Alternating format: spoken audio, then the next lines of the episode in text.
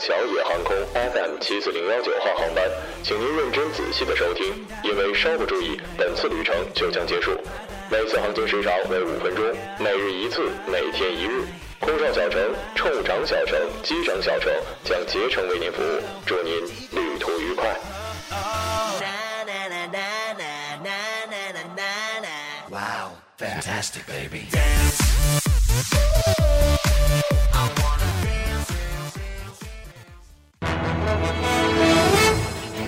各位听众，晚上好。晚上好，今天是二零一六年六月十三号，星期一，农历的五月初九。欢迎收听日节目。今天晚上的九点，欧洲杯将直播第一轮小组赛，西班牙队对捷克队；凌晨零点，爱尔兰队对瑞典队；次日的凌晨三点，比利时队对阵意大利队。今天的节目主要内容有：只因捡一个瓶子，七十老人深陷泥潭。拒绝嘿嘿嘿，他遭两犀牛攻击身亡。哈尔滨环卫工人为执勤武警撑伞。家长联名要求熊孩子退学，校方拒绝。下面请听详细报道。看到河道里有东西在动，没想到是一个人。当日的上午六点二十分左右，孙埠派出所的民警接到了幺幺零指令称，有人在该镇的高桥坊渡口河道淤泥之中发现了有异样。一开始，报警人路过以为是漂浮物，后来仔细一看，竟然看到两只手在动。民警救出老人之后，了解到老人姓任，今年已经七十多岁，孤身一人，平时以捡破烂为生。六月九号的傍晚，老人路过河道，发现了泔水河床上有一个矿泉水瓶，便想走过去捡，没想到淤泥很深，很快就将他困住。此后，他不断的挣扎，想要自救，但却事与愿违，越陷越深。为了被人发现，老人高举起双手，保持在了淤泥的上方。幸好有路人发现并报了警。我知道呢，很多的老人也许是出于生气，也许是因为退休没有事做，都会去捡废品。其实从一个方面来讲，既起到了整洁城市，又做到了盈利的目的，这是一件好事儿。我记得我小学的时候没事，好像自己也会捡瓶子卖了换冰棍儿。但是呢，还是要注意安全的。在这也是提醒各位啊，最近好多地方已经进入汛期了，千万不要随意下河道，这样实在是太危险了。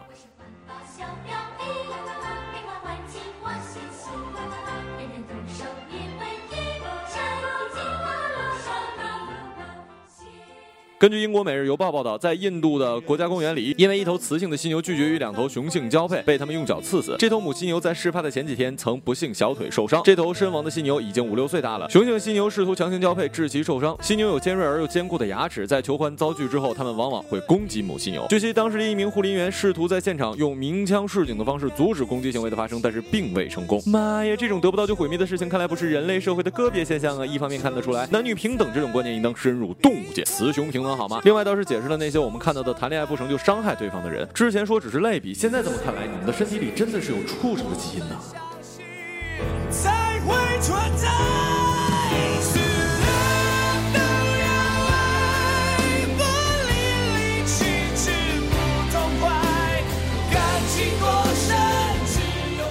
哈尔滨的一场大雨让人猝不及防，大雨很快就停歇了，一张照片却在很多人的朋友圈流传开了。这张照片拍摄地点在哈尔滨的中央大街，一名武警战士在路边站岗，突然降下的大雨，行人们纷纷躲雨或者撑起了雨具。这时，一名环卫工人出现在了一名武警战士的身后，伸长手臂把雨伞打在了他的头顶。被照片感动的人纷纷转发，让这张照片更加广泛的传播。不过，对于这张照片上的主角，大家却一无所知，因为比较匆忙，高峰时段也并没有上前询问。人生呢有很多的不平等，金钱的不平等，才华的不平等，身高的不平等，罩杯的不平等。但是我相信，爱别人的能力都是平等的。这的确是一件很小的事儿，可能环卫工人本人也不认为这有什么，只是心疼一个大男孩。这种爱你我都有，只是很多时候我们拥有了太多的情感，反而忘记了最简单的怎么去关心一下身边的人。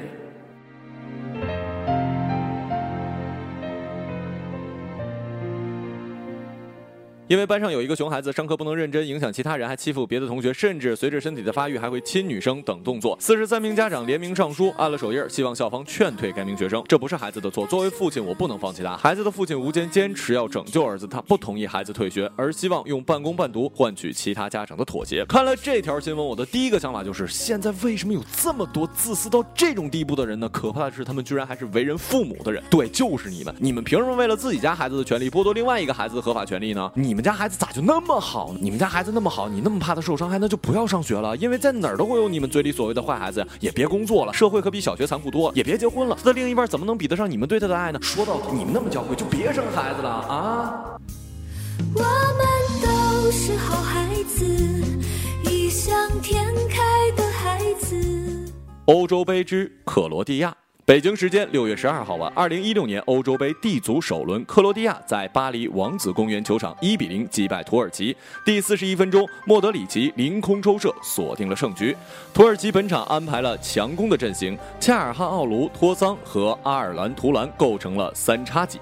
北京国安强援伊尔马兹暂时替补待命。克罗地亚方面，莫德里奇跟拉基蒂奇两大核心坐镇中场，担任了攻防核心。锋线尖刀则是曼朱基奇。开场两分钟，斯尔纳右路传中，拉基蒂奇前点垫射，稍稍偏出远角。第十三分钟，恰尔汗奥卢分球，图凡的远射偏出了左门的柱外。第十七分钟，斯尔纳右路传中，曼朱基奇头球攻门被巴尔塔封堵。第二十二分钟，佩里西奇在左路突破传中，布罗佐维奇头球攻门顶高。第八十二分钟，巴德伊尔中路的射门被巴巴詹扑住。第二十九分钟，贡努尔右路传中，图凡强点头球攻门，苏巴西奇在门线上将球摁住。两分钟之后，切尔卢卡。与托松在拼球之中头部受伤，血流满面。经过简单的包扎之后，乔尔卢卡火线回归，继续征战。第三十六分钟，恰尔汗奥卢的任意球攻门飞出了底线。第八十一分钟，埃尔金右侧任意球攻门被巴苏西奇没收。两分钟之后，拉基蒂奇送出绝妙的直传球，佩里西奇突入禁区右翼小角度攻门，球被巴巴詹扑出。最终，克罗地亚一比零小胜土耳其，取得开门红。